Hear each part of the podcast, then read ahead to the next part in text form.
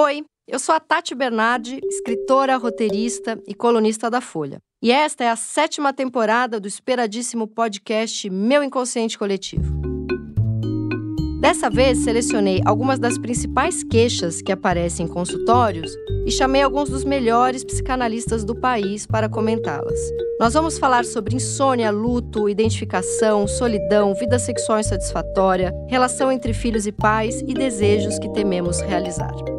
Ah, e como vocês já sabem, e é a marca registrada do programa, eu também vou falar um pouquinho de mim, mas você vai acabar se reconhecendo nas mesmas angústias. Hoje eu converso com a psicóloga Roseli Saião, que é clínica e consultora educacional, colunista da Rádio Band News e do Estadão.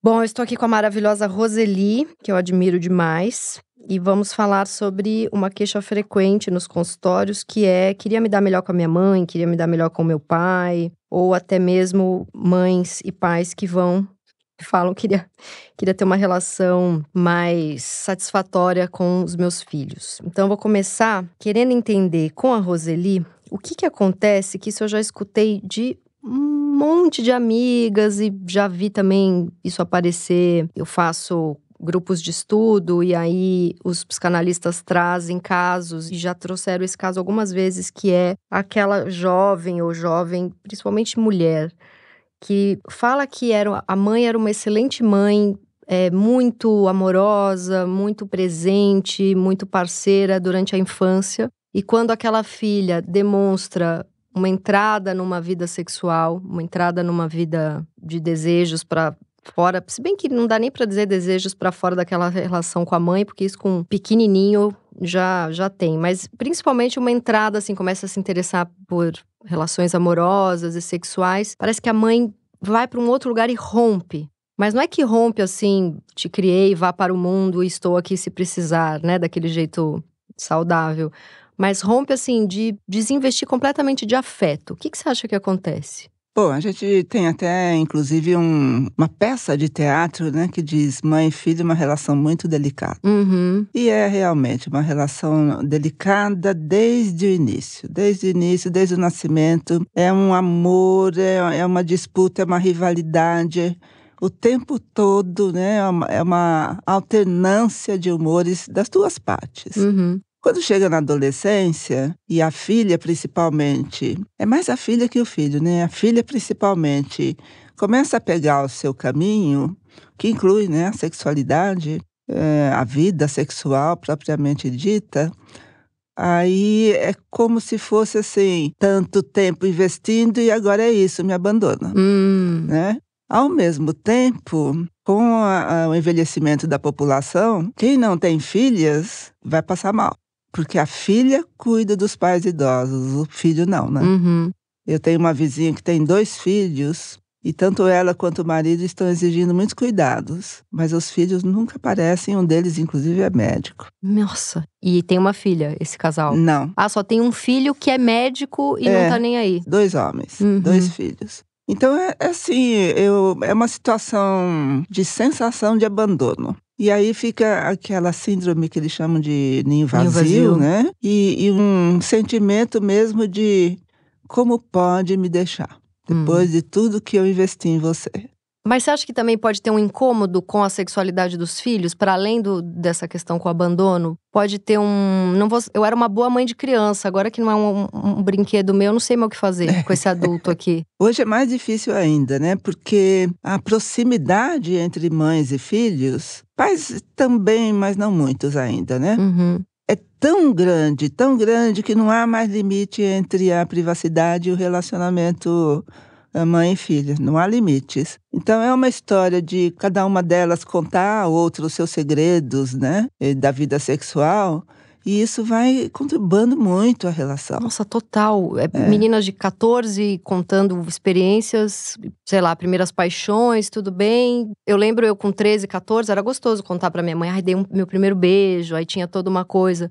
Mas ali com 17, 18, quando começou a minha vida sexual, eu não queria mais falar. Exato. Porque até o primeiro beijo você conta. Às vezes a mãe demanda isso, né? Você tem que Uhum. me falar tudo. É. O que, que isso causa numa, num, num jovem? Causa um problema sério, né? Porque aí a a criança ou o adolescente que está no momento de aprender a defender a sua privacidade, a sua intimidade, aprende exatamente o oposto, né? A se abrir, a se abrir totalmente, a não ter segredos. Uhum. E ter segredo é índice de maturidade, né? Principalmente a partir da adolescência. E a criança não guarda segredo.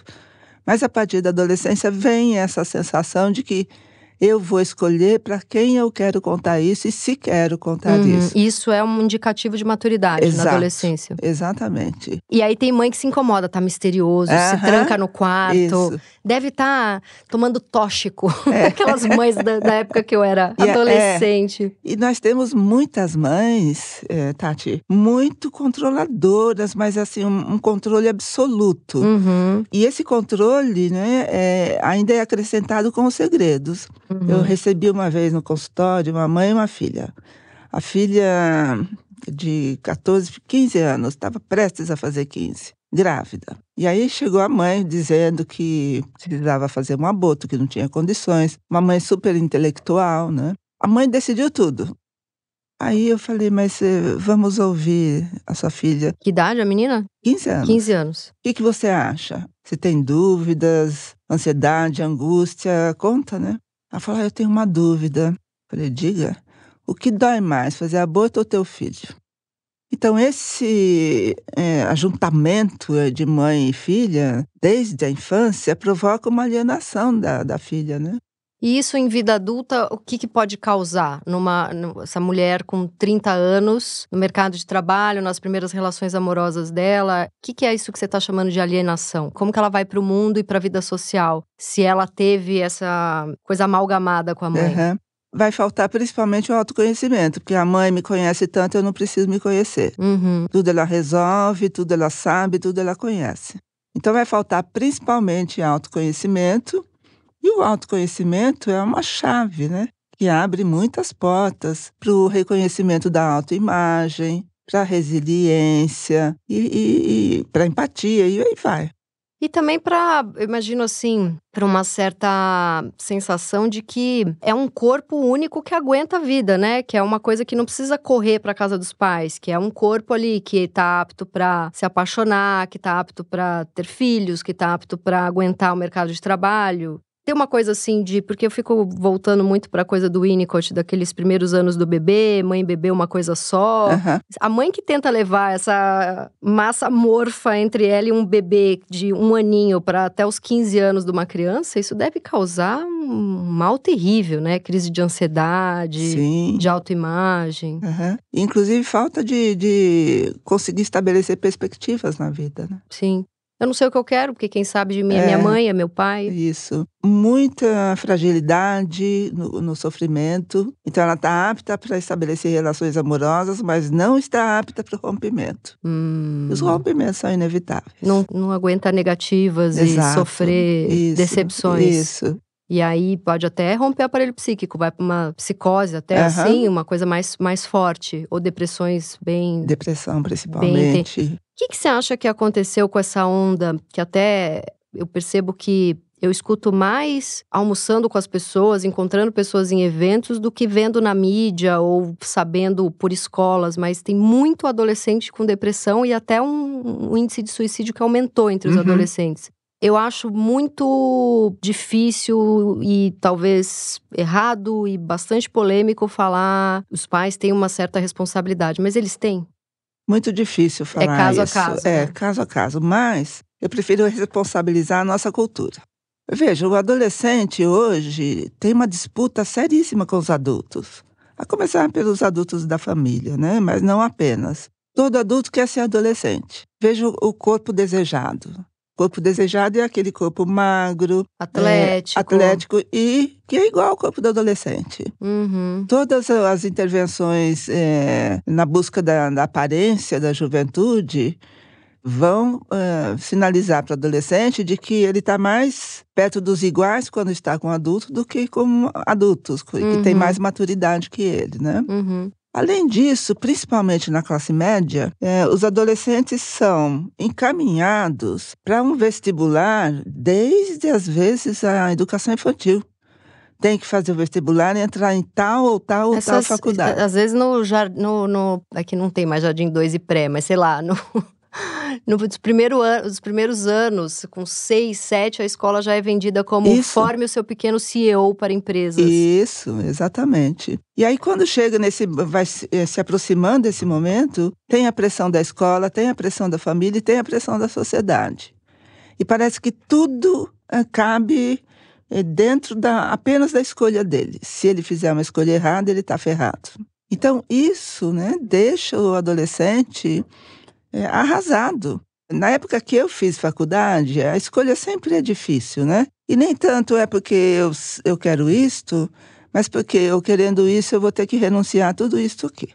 Então, essa sociedade da alta performance, desses forme seu pequeno CEO aos cinco anos de idade, essas famílias que eu não aguento quando eu tô numa padaria e, e aquela e, e, tem sempre uma mãe e um pai que conversam em quatro línguas com uma criança, mas, não, não é, mas não é porque naquela família tem três, quatro, sei lá, a mãe é da Espanha, o pai é americano e tem uma vó chilena, sei lá. É só porque é o pequeno CEO que eu quero uhum. formar. Eu não aguento aquilo. A criança de quatro anos. Ai, ele já uhum. precisa ver como ele fala. Não pode brincar, né? Cadê a criança brincando? Por que, que você já tá pensando nele como um presidente de empresa? Uhum.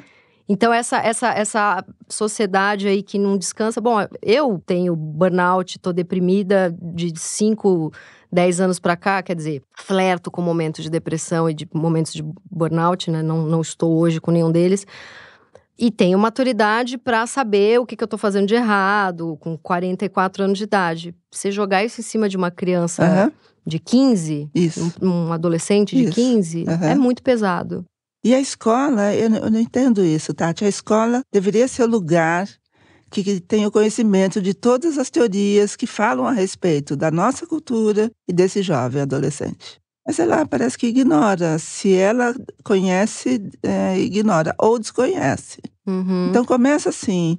É, eu fico muito aflita de ver o horário que eles vão para a escola. A aula começa às sete e meia, sete e vinte. Não funciona para adolescente. Nós temos inúmeros estudos a respeito. Uhum. As escolas insistem. E os pais, se você quiser saber, adoram. Adoro, porque se livra logo cedo. Exato. E porque daí o filho é obrigado a acordar cedo. Uhum. Porque se ele vai para a escola à tarde, ele vai dormir a manhã inteira. Uhum. Há todo, assim, um conluio da sociedade, da família, da nossa cultura pressionando o adolescente. Eu tomei uma decisão essa semana agora, semana passada. A minha filha tem só cinco anos e duas vezes por semana a escola oferecia um, uma espécie de um integral pequenininho, assim. Eu buscava ela três e meia da tarde, quatro da tarde, assim. E lá ela fazia aula de capoeira, ela brincava, ela desenhava. Não é que ela tá tendo cinco anos, não é que ela tá tendo aula de física quântica, mas... E eu pensei, bom, ela vai estar tá com todos os amiguinhos, a escola dela é uma delícia, ela é uma oportunidade ela continuar com crianças brincando. E botei ela nesse duas vezes por semana integral. Eu trabalho de casa, meu marido também trabalha de casa. E a gente falou, vai ser ótimo, porque daí a gente também tem duas vezes por semana a tarde livre e ela tá lá brincando, né? E passou uns meses, assim, um dia ela falou para mim: Eu não quero mais ir. Mas não é que ela falou, não quero mais ir, como se falasse, eu não quero água agora. Ela tava com a mãozinha geladinha, suada, nervosa. Tipo, ela, mamãe, eu, não, eu, tenho saudade de vocês, eu não quero. Mas na hora que ela falou isso, eu tirei, porque eu falei: o que, que eu tô obrigando uma criança de 5 anos a ficar? Uhum. É, claro, tem milhares de situações no Brasil, as mães que precisam trabalhar e precisa ter a creche, e não tem como. Às vezes não tem a rede de apoio. Enfim, tô falando da minha situação, que eu tenho condição de ter uma babá. Eu coloquei porque eu achei que ia ser bom para ela e também para mim. Se a gente fizer tudo só pela criança, a gente tem que fazer um pouco pela gente Sim. também. Mas assim, ela, eu tô cansada, eu quero voltar para casa. Ela entra às oito da manhã, sai meio-dia.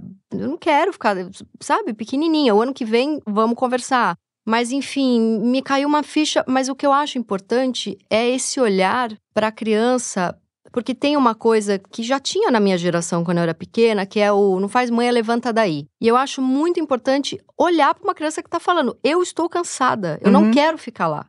Não quero ter mais uma aula de capoeira, mais uma aula de, de, de pintar. Eu quero ficar. Na, no, ela falou: eu quero ficar na minha casa sossegada, eu não quero ficar saindo toda hora. Aos cinco anos de idade, ela falou essa frase uhum, para mim. Uhum. Por que, que eu tenho que ficar saindo? Porque tem essa coisa do o balé, a natação, o reforço de inglês, né? Essas crianças de cinco anos, é o dia inteiro para baixo e para cima. E ela é. falou: Eu quero ficar na minha casa com as minhas coisas. Eu não quero ter que sair. Eu falei: Meu Deus do céu. Casa para criança representa a sua segurança. Uhum. É a sua fortaleza. Para nós também, né? Sim. Mas para a criança dessa idade, até uns seis anos, continua depois mais, mais leve, mas para essa idade, a sensação de estar bem, de estar cuidada, basta estar em casa. E essa história de sai, volta, sai, volta, a criança se desenvolve muito melhor com outras crianças. É por isso que a gente diz que a escola é ótima para a criança, mas é a escola para brincar.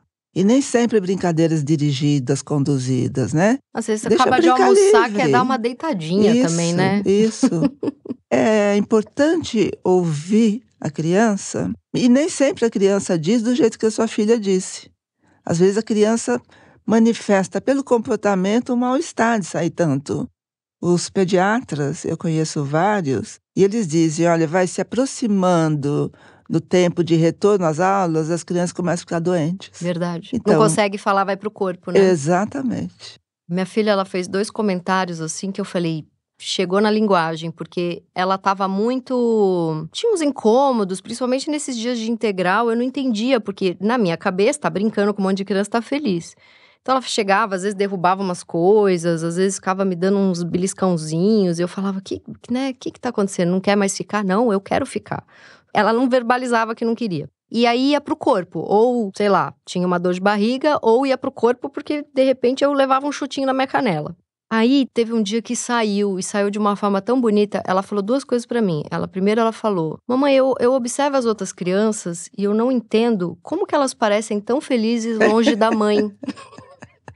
Eu olho, elas estão rindo, elas estão brincando, e eu penso, por que estão tão felizes longe da mãe? Ela definiu a angústia de ficar longe da mãe aos 5 anos de idade de um jeito que eu falei: não vai mais pro integral. Vai e além de tudo, declarou amor por você. Declarou, é. E a outra coisa que ela falou é: Mamãe, às vezes assim, eu quero fazer xixi. É muito fácil chegar para professor e falar: eu quero fazer xixi. Mas às vezes eu só quero estar tá em casa. Como é que eu explico isso? Porque acho que ela quis dizer, uma coisa é prática, fazer xixi, outra coisa é angústia. Eu tenho uhum. só cinco anos. Não dá para eu levantar a mão e. Porque a vontade de estar em casa é diferente da vontade de avisar de um xixi. É. Né? Como é que ela explica isso? Uhum. Né? O que, que é? A gente mesmo às vezes não sabe explicar, mas quer desesperadamente a nossa casa, né? Sei lá. É um... Nossa, chega em casa, a gente está longe do olhar de julgamento do outro. Sim. É basicamente isso. Sim. Mas você falando, eu me lembrei de uma cena do filme Tully, você viu? Sim, esse filme é lindo. Tem uma cena maravilhosa em que a mãe passa uma escova no corpo do filho, que é um filho que parece que tem algum diagnóstico, eu não me lembro. É, ele é bem ansioso é. e agitado. E aí no final ela, ela fala para ele, as coisas estão se resolvendo, né? Não, acho que ele que fala para ela, acho que eu não preciso mais da escova o que eu gosto mesmo é de ficar com você. É, ai, é tão lindo, é porque era um momento. E você sabe que eu lembrei de uma outra coisa também, você foi falando, eu lembrei daquele filme, ai, que é um filme lindo, que a menina começa o filme ela falando das cinco coisas que ela mais gosta, enfiar a mão na bala, enfiar a mão na, na... Como é que é o nome desse filme, gente? Amélie Polan, isso. Ah! Você foi falando, eu lembrei da Amélie que toda vez que o pai examinava o coração dela, ele achava que ela tinha problema no coração, mas na verdade é porque ela se emocionava com o pai próximo. É tão lindo isso. O pai tratou ela como uma criança que tinha problema no coração a vida inteira e não sacou que o coração disparava porque o pai chegava perto. Uhum. Que é, é, um pouco isso, isso né? Isso. É muito bonito. Porque assim, é um amor tão avassalador. Eu sou tão apaixonada pela minha filha, minha filha é tão apaixonada por mim, e a gente por que que isso, onde que rompe? No meu não vai romper não, vai dar tudo certo. tá tudo, tá tudo bem, mas assim, se escuta muito isso, né? A gente era grudada, a gente se amava e aí mãe e filha que na vida adulta ou na adolescência rompe mesmo. Você já falou um pouco disso dessa mãe que é muito controladora e aí a filha precisa romper, uhum. ou tem um pai controlador, o filho rompe ou o filho rompe com a mãe, enfim. É o que a gente tá trazendo aqui para uma mulherada porque temos nossos motivos. Além disso, da mãe ser controladora ou da, do começo de uma sexualidade da filha não se lidar muito bem, tem questões políticas também. Muita gente rompeu, isso, né? Isso. O que mais a gente pode pensar? Porque eu acho que essa é uma queixa recorrente de, de consultórios, né? Eu queria me dar melhor com a minha mãe. E de mães falando, eu queria me dar melhor com o meu filho, com a minha filha. Olha, tem a questão política, a, a, aparece muito religiosa, uhum. aparece muito mesmo. E a questão religiosa é curiosa, é interessante, porque boa parte desses pais, que vem de uma geração bem mais nova que a minha, né, permitiu que o filho não precisasse seguir a religião que eles professam para ele ter liberdade de escolha. Uhum. Mas na hora da liberdade de escolha, eles escolhem a luta de poder, é, usando a religião com a mãe, com o pai. Para bater de frente. Exato. É, é, aquela história que a gente conhece. O adolescente precisa negar uhum. esse universo em que ele esteve submetido na infância para ele se encontrar.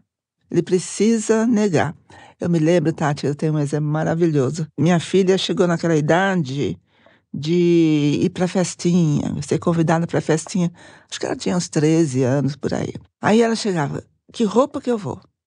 E eu falava, você que sabe, filha. Tem que escolher. Escolhia, voltava, achando que tinha sido horroroso, ninguém tinha olhado para ela. E várias festas assim. Aí teve um dia, mãe, que roupa eu ponho? Eu pensei bem, falei, bom, ela tá pedindo alguma coisa. Falei, vamos lá. Ó, põe isso, isso e isso. Ela olhou e falou assim: que coisa mais careta. Ah, ela queria poder não usar é, o que você. Exato. então eu vou isso, assim, assim. E a festa foi maravilhosa. Ai, precisava ter uma inimiga. Precisa, precisava a oposição para ela saber o que ela queria. Né? Hum. Então, inicialmente, precisa essa oposição. E é um conflito que hoje muitas mães e muitos pais não bancam. Nossa, você está falando, eu lembrei, tem algumas escolas aqui na, na bolha progressista Zona Oeste de São Paulo, é livre demais, a criança pode fazer o que quiser, né? Pode não assistir a aula, pode, ah, quer ficar brincando no, no, no jardim? Não vamos obrigar a criança a sentar ou a comer ou assistir a aula. As minhas amigas que têm filhos da idade da minha filha começaram a relatar que a criança voltava deprimida, chorando, completamente fora da casinha. Porque precisa da ordem, né? Não só na adolescência, na, na infância também, uhum. para poder ter o que negar, né? Isso. Claro que você não vai botar num colégio militar, uhum. mas alguma ordem, alguma organização precisa né? É. Para ter o que, o que brigar, isso, né? O Piaget fala isso de uma forma que eu considero muito bonita, né? Para chegar à autonomia é preciso passar pela heteronomia. Uhum. Ou seja, se eu durante a infância percebo que alguém comanda a minha vida, organiza e dá certo, ou a maioria das vezes dá certo, um dia eu vou conseguir fazer isso. Uhum. Então, é, esse é o caminho mesmo. A heteronomia serve para isso. Eu recebi no consultório, quando eu clinicava adulto ainda, um jovem, é aquele jovem maravilhoso, super estudado, com um emprego maravilhoso, é, com um MBA pós já no exterior, com crises de depressão. E uma das histórias que ele reclamava era eu sempre escolhi tudo na minha vida, pude tudo na minha vida. É, eu nem saía muito, mas eu podia ir para onde eu fosse, tive tudo. Hum, mas isso não, nunca me deixou bem. E o que que era ali? Não tinha pelo que sonhar. Exato. Aliás, boa parte das crianças e adolescentes hoje não conseguem sonhar com algo porque eles ganham antes de sonhar. Então, tá acontecendo uma coisa super bonita com a minha filha. Minha filha estuda num colégio, isso é um dilema, né? Quer dizer, é um dilema bem white people problems, mas enfim. Que é assim, ela estuda num colégio de Genópolis, né? Então, ela chega falando, a fulaninha de seis anos já tem iPad, já tem criança de sete anos na escola que já tem iPhone. É desesperador, assim. E é, uma, é um colégio que o tempo inteiro discussões antirracistas, de trazer, de refugiados. Então, assim, mas é isso. Tem famílias que têm muito dinheiro que são completamente sem noção. E aí, eu, eu e meus maridos, a gente teve uma conversa com ela falando: você não vai ter nem iPad e nem iPhone tão cedo. IPad você vai ter lá para uns 8, 9, mesmo assim a gente vai controlar quando que você pode entrar, e iPhone você esquece, você vai ganhar ali com 11, 12, 13, sei lá. Porque aí também tem a fase que as, eu tô acompanhando a, a menteada e todo mundo da classe tem, já combina coisas, aí o meu namorado deu, enfim. E aí a minha filha ficou uns dois dias brava, até que ela a, a solução dela foi a seguinte: ela começou a desenhar vários iPads, ela desenha, ela faz as teclas, ela coloca desenho dentro da tecla, porque ela fala, essa é a tecla do joguinho, essa é a tecla de não sei o quê. Ela recorta, ela faz eles ficarem altinhos, porque ela cola um monte de papel embaixo, às vezes ela coloca algodão dentro. E ela criou, o quarto dela tem 18 iPads que são feitos de papel colorido. Ela fala, eu tenho muito mais iPad que as minhas amigas. e eu achei uma coisa assim, e eu falei, uhum. nossa, acertei. Uma eu acertei. Uhum. Esse foi ponto. E ela desenha também o próprio iPhone dela, ela fala, eu tenho. Aí ela brinca ali que tá jogando, só que é tudo desenhado por ela. Olha que coisa. Imagina se eu dou ela com 5 anos de idade um, um iPad, já vai para essa coisa da tela. E outra, ela tem até os oito anos de idade para sonhar com esse isso, iPad. Isso. isso de sonhar foi até a analista dela aqui que me deu esse toque. Dá presente no aniversário, no Natal, isso. porque tem três meses para sonhar ela estava ficando ansiosa, porque tinha essa coisa, os pais separaram, a gente culpado, aí logo que separou, ah, vai em qualquer teatrinho, sai, tem aquele monte de ursinho vendendo na porta, dava, mimada da, pela avó, mimada pela outra avó. Chegou uma hora que ela começou a destruir o quarto dela, porque era tanta coisa que ela podia que ela queria botar fogo no quarto dela, praticamente. Uhum. Ter muito é insuportável. É insuportável. Quem tem muito não tem nada. Não tem nada, porque não porque pode daí, sonhar. Exato, e não pode sonhar e mesmo entre tudo que ele tem, não consegue escolher de tanta coisa que há, né? É, você conhece aquele documentário A Criança Alma do Negócio? Não. É, é uma cena dentro do documentário. O documentário tem o objetivo de mostrar o apelo de marketing dirigido à criança, né? Uhum. Mas, é, num outro olhar, tem uma cena em que a, a repórter eh, pergunta para um menino de uns 9, 10 anos você tem muito brinquedo? Ele fala sim. Daí eles entram no quarto do menino. É o quarto típico do filho da adolescente, aliás, daqui da região mesmo, né? Classe média. Parecia um museu de brinquedos, né? Prateleiras, brinquedo, brinquedo, brinquedo, brinquedo. Aí a repórter perguntou para ele qual é o seu preferido. Aí ele abriu uma gaveta. Tirou um negocito. Assim. Que coisa linda. Aconteceu, acontecia a mesma coisa com a minha filha. A gente, na culpa da separação, dava 500 coisas, daqui a pouco ela vinha com um botão que ela tinha achado Isso. e falava: Eu vou dormir com esse botão porque é a coisa que eu mais gosto de tudo que eu tenho. E tava Isso. com aquele unicórnio alado que cuspia fogo neon de 12 mil euros, mas ela dormia agarrada com o botãozinho. Uhum. Isso exige uma escuta pra gente, inclusive, aprender com eles, né? Eles não ensinam assim diretamente como a gente ensina muitas coisas para eles. Mas se a gente é capaz de ouvir as entrelinhas, quando uma criança com muita coisa diz isso aqui é o meu preferido, uhum. ela está dizendo, ah, Para de dá uma limpeza aí que tá muito cheio. Tá né? muito cheio.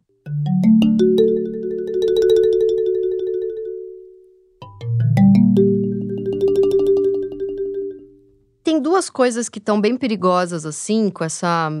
Porque agora nas redes sociais, Instagram, TikTok, tem esses pseudo-especialistas de uma psicologia muito barata, que é teste rápido, cinco perguntas para saber se a sua mãe é narcisista, se você é narcisista. cinco perguntas para diagnosticar seu filho como autista ou como TDAH. Isso é extremamente perigoso, enfim.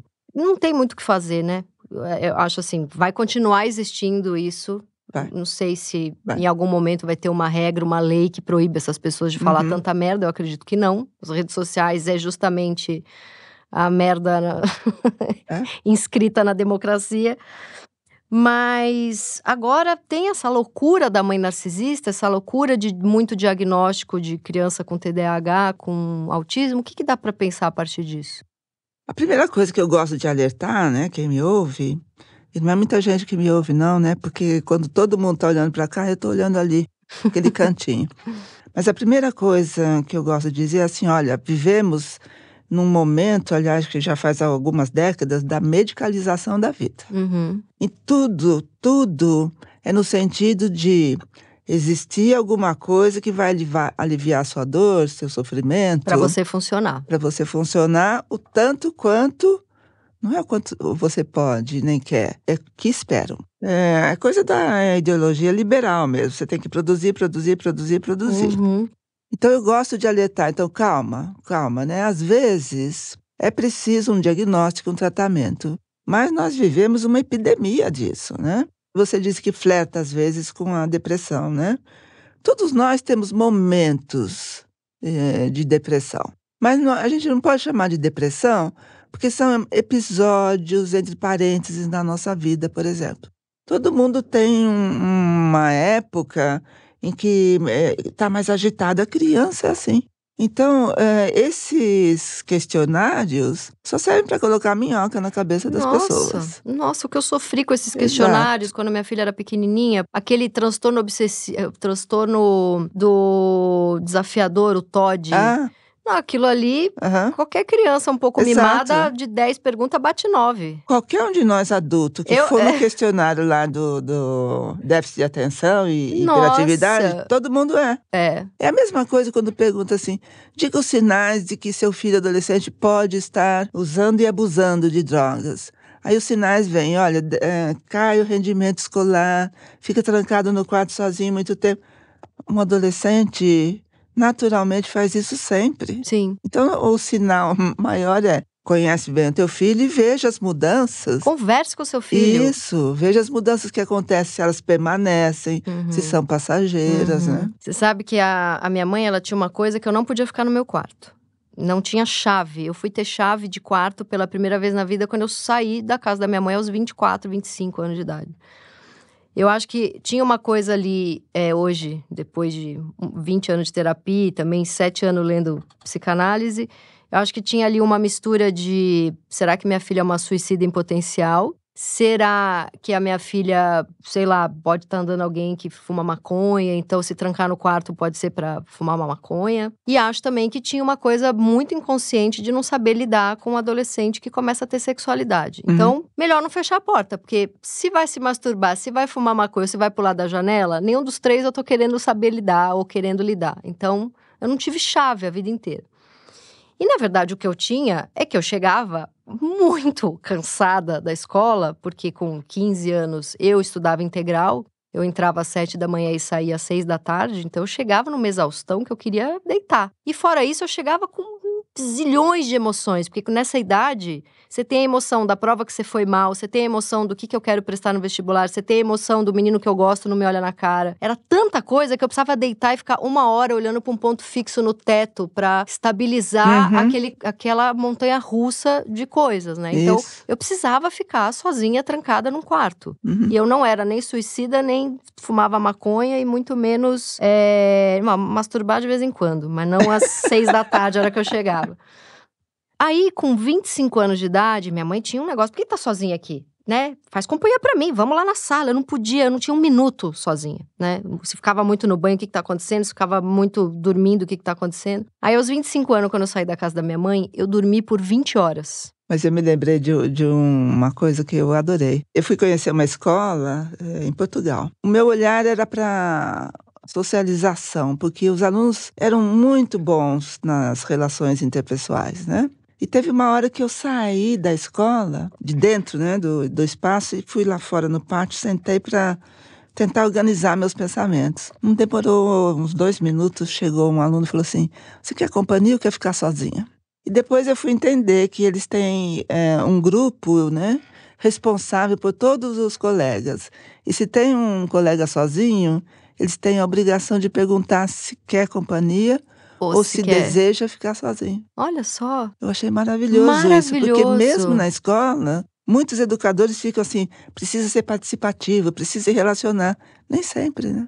E tem uma coisa interessante que eu, eu nunca vou esquecer o dia que o meu analista fez um corte em mim que eu achei ótimo, porque assim, eu acho que eu sou tão apaixonada por fazer terapia, por ler sobre isso e por, enfim, todas as coisas que você fala.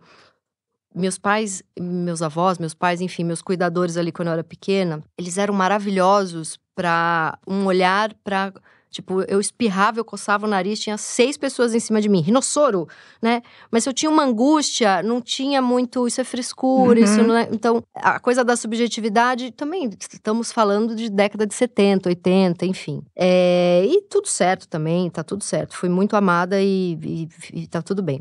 Quando a minha filha nasceu, eu tinha essa coisa do eu tenho que ouvir tudo. Eu tenho que. A subjetividade dela em primeiro lugar. Eu tenho. que- Né? E aí ela com um ano e meio de idade, sei lá, às vezes me dava um tapinha no braço. A gente até conversou sobre isso já separado aqui do, do podcast. E eu ficava, eu preciso compreender. O que é isso? O que ela quer me dizer? É uma angústia? É um medo? E aí eu ia para minha análise e falava: "Não, ela quer me dizer algo, eu preciso ouvi-la, eu preciso estar muito apta a ouvi-la o tempo inteiro". Aí meu analista falou para mim: "Eu acho lindo que você queira muito ouvir o que o sujeito, o que o ego da sua filha queira te dizer, mas antes você precisa, você precisa ajudar que ele se forme. Ela não quer te dizer nada ainda. Isso um psicanalista, o Winnicottiano da USP, ele falou: você só tem que segurar a mão dela e falar, não, não, não. Ela, com um ano, ela não quer, ela não quer trazer nenhuma subjetividade para Porque uhum. eu acho que eu fui para um outro lado, que também para minha filha deve ser um porre, porque tem hora que é só tem hora que a gente tem que ser é. simplório, não é isso? Isso. Porque intelectualizar tudo para uma criança de 5 anos deve ser insuportável, é, não é? é? Tenho certeza que é. Tem hora que é o limite seco é. e duro. Isso, e, pronto. Acabou. É isso, agora Por... é isso. Inclusive o limite da sua própria paciência. Né? Porque tem dias que a gente está mais impaciente. Sim. Tem dias que a gente está mais paciente. Então, no dia que você está mais impaciente, os filhos precisam entender isso diretamente. Isso precisa ser simbolizado. E aí a gente não pode fazer como criança que o nosso comportamento vai mostrando a nossa impaciência, né? Então sempre é bom falar para os filhos: oh, hoje eu estou muito impaciente, muito impaciente, porque eles vão testar, né? Que quão, o quão impaciente você está e vão se safar. O que que a gente pensa de castigo? Eu já penso o que você pensa, então eu já estou botando no plural. Vou, tudo que você falar, eu já vou fazer.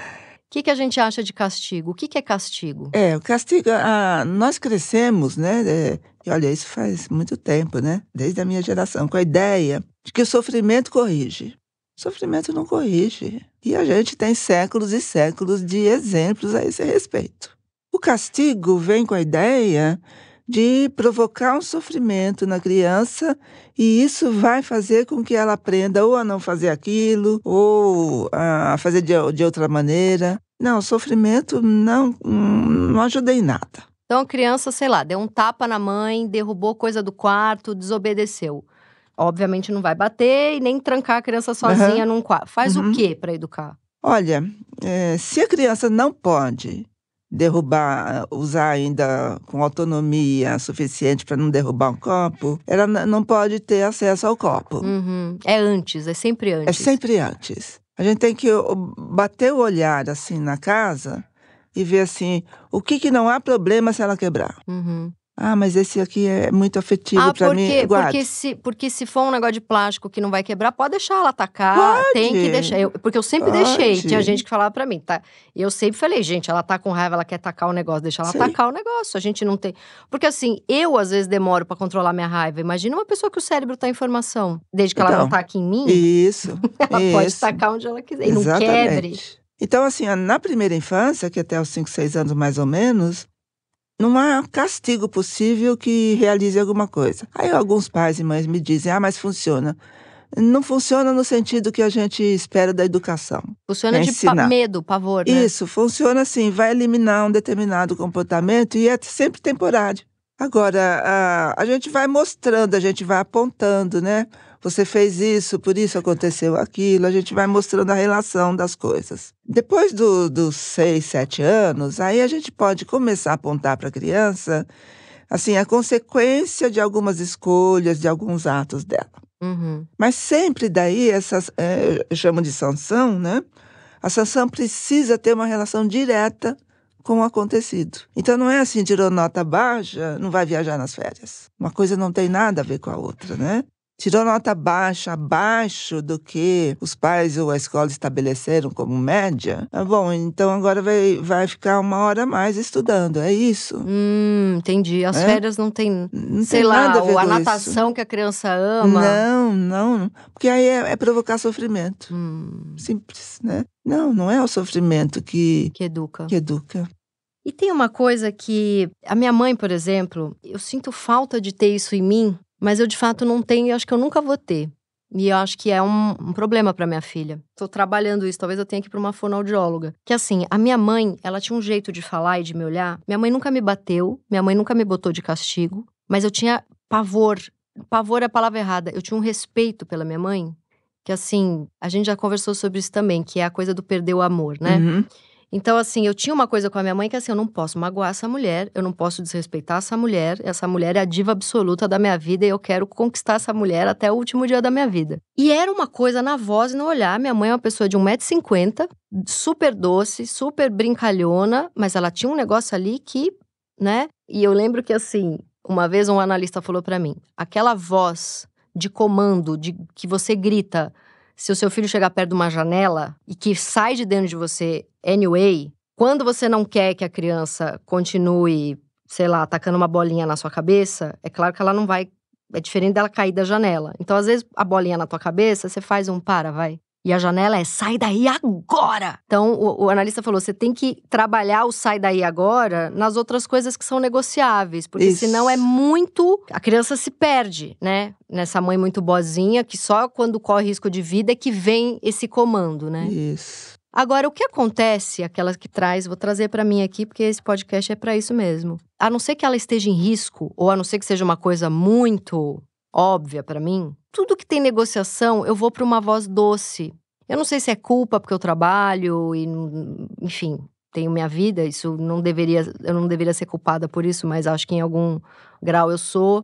Eu não sei se é porque eu sou absolutamente louca por ela, ela é filha única e eu já fui mãe com 40 e poucos anos e eu não sei o que que é, mas tudo que tem negociação eu não sei fazer essa voz. E eu sou uma panaca na mão dessa criança. Então não tem negociação.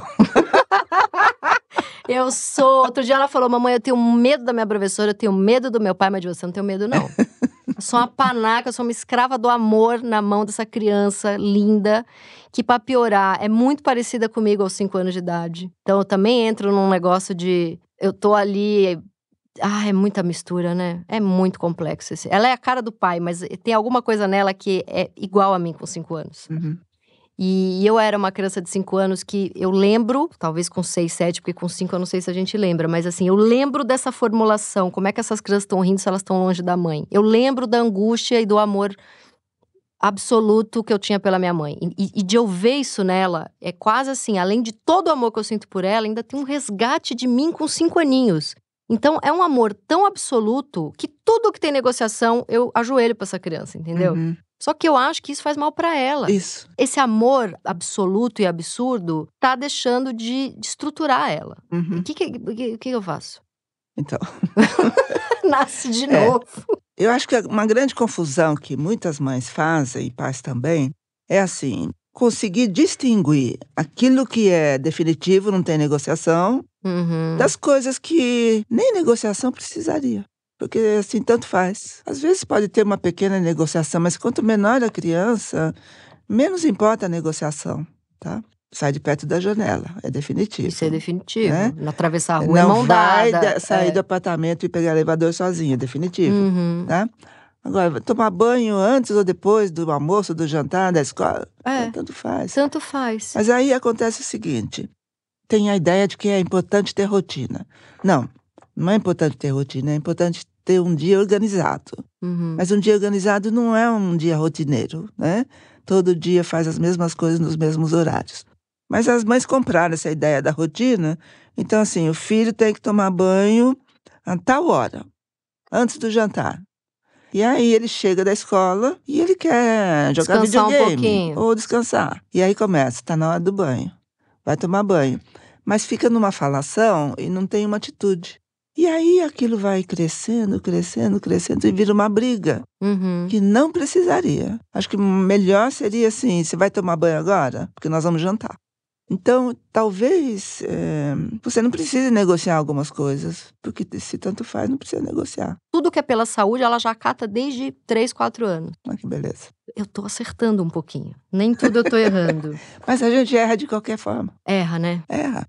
Erra, inclusive, naquelas situações que você tem certeza que acertou. Não tem, não tem. Mas a gente só vai saber disso quando eles forem adultos. Ah, meu Deus do céu. Eu já tô guardando dinheiro pra terapia dela. Eu já tô guardando. E aí, uma coisa pra gente encerrar.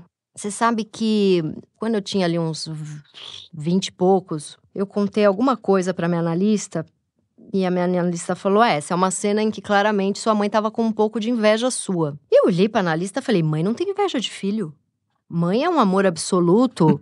mãe não tem inveja de filho. A analista riu, falou para mim: mãe tem muita inveja de filho, todas, e isso é bem normal e tá uhum. tudo bem. Não significa que sua mãe te ama menos e nem que ela sente isso o tempo inteiro. Mas essa é uma cena em que esse incômodo que você sentiu é porque você percebeu que ela tava mais competindo com você do que o que a sociedade nos ensina a pensar que é sendo mãe, né? Como se a mãe sendo justamente o que eu tinha acabado de falar, essa mulher que não vai competir com a filha jovem de 18 anos, né?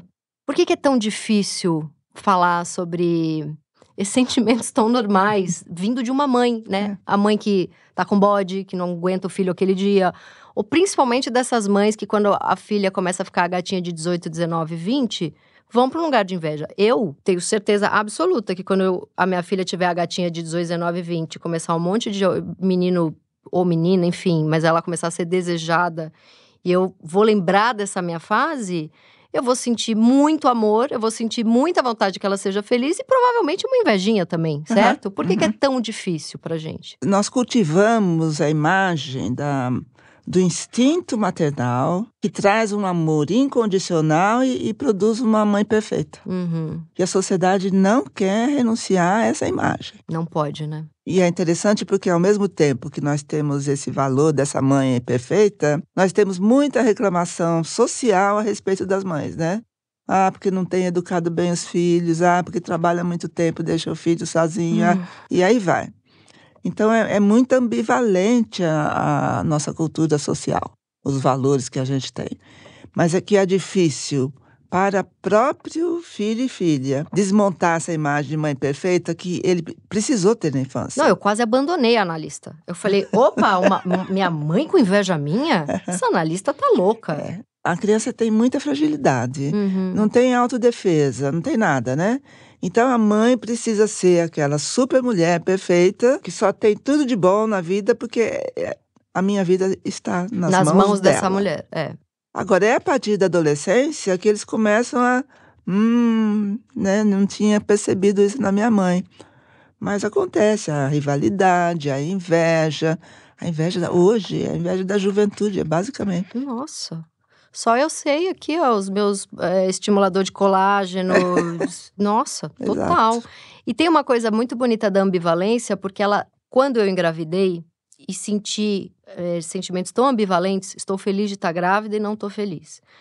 Tô desesperada para essa filha nascer e tô morrendo de medo dela, de como vai ser. Daí nasceu, nossa, que alegria, eu sou mãe, nossa, que desespero, eu sou mãe. Se você na tua infância ou na tua adolescência ou nos seus bons papos com a sua mãe, lida com essa ambivalência, a sua mãe diz para você: "Olha, eu te amo, mas hoje eu tô com o saco muito cheio. Hoje tá difícil para mim, hoje eu preciso ficar o dia inteiro sozinha. Vai lá na tua avó". Porque se a mãe se coloca nesse lugar de perfeição, Aí... você depois, se você quer se tornar mãe e você percebe que o sentimento é ambivalente e a sua mãe não pôde assumir e admitir que é, você acha que você é uma psicopata. Uhum. Ou você percebe que era ambivalente pra cacete na sua mãe e que ela só nunca pôde dizer é, isso, né? É. Então, é, é eu acho que é importante até pra criança da mãe falar. Isso. né? Tipo, Mas hoje é eu não tô com saco pra Exato, você. Exatamente. Porque isso ensina a criança é. que depois, quando ela tem um, um, amiguinho na escola e tem um dia que ela tá odiando aquele amiguinho, uhum. ela não é do mal, ela é normal, não é? uhum. é? É importante saber isso. que a nossa mãe pensa, sente coisas ruins. Exato. Né? É importante anunciar em casa, né? Por exemplo, hoje eu tô com enxaqueca. Uhum. Não cheguem perto de mim. E pronto, quer dizer, é, começa a humanizar aquela imagem de mãe, será mais fácil para o filho, a filha, chegarem à maturidade pessoal. Sim. Né? Porque começa a tirar essa aura de perfeição da mãe. Uhum. E isso ajuda a desenvolver o autoconhecimento e a maturidade. E na vida adulta fica mais fácil. Agora, quando é o adulto que precisa desconstruir essa imagem de perfeição, aí já tá ferrado. E muita mãe não aguenta. Por isso que é. muita mãe para de falar com o filho adulto. Ai, descobriu, descobriu meus furos de discurso, não vou aguentar. Vou... A minha mãe tem uma coisa assim de, ai, vi fotos e vídeos de quando você era criança, nossa relação, você vivia no meu colo, o que que aconteceu? né? Cresci. Cresci, tem isso.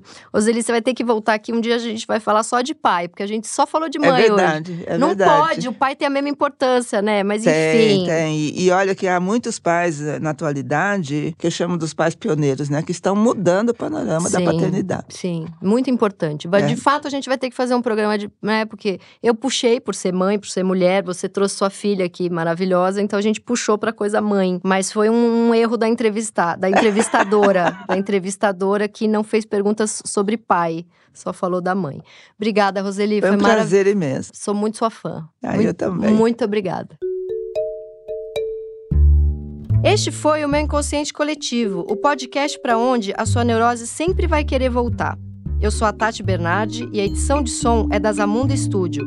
Os episódios do meu inconsciente coletivo são publicados toda sexta-feira de manhã nos principais agregadores de podcast. Escute o seu inconsciente e siga a gente para não perder nenhum programa. Até a semana que vem!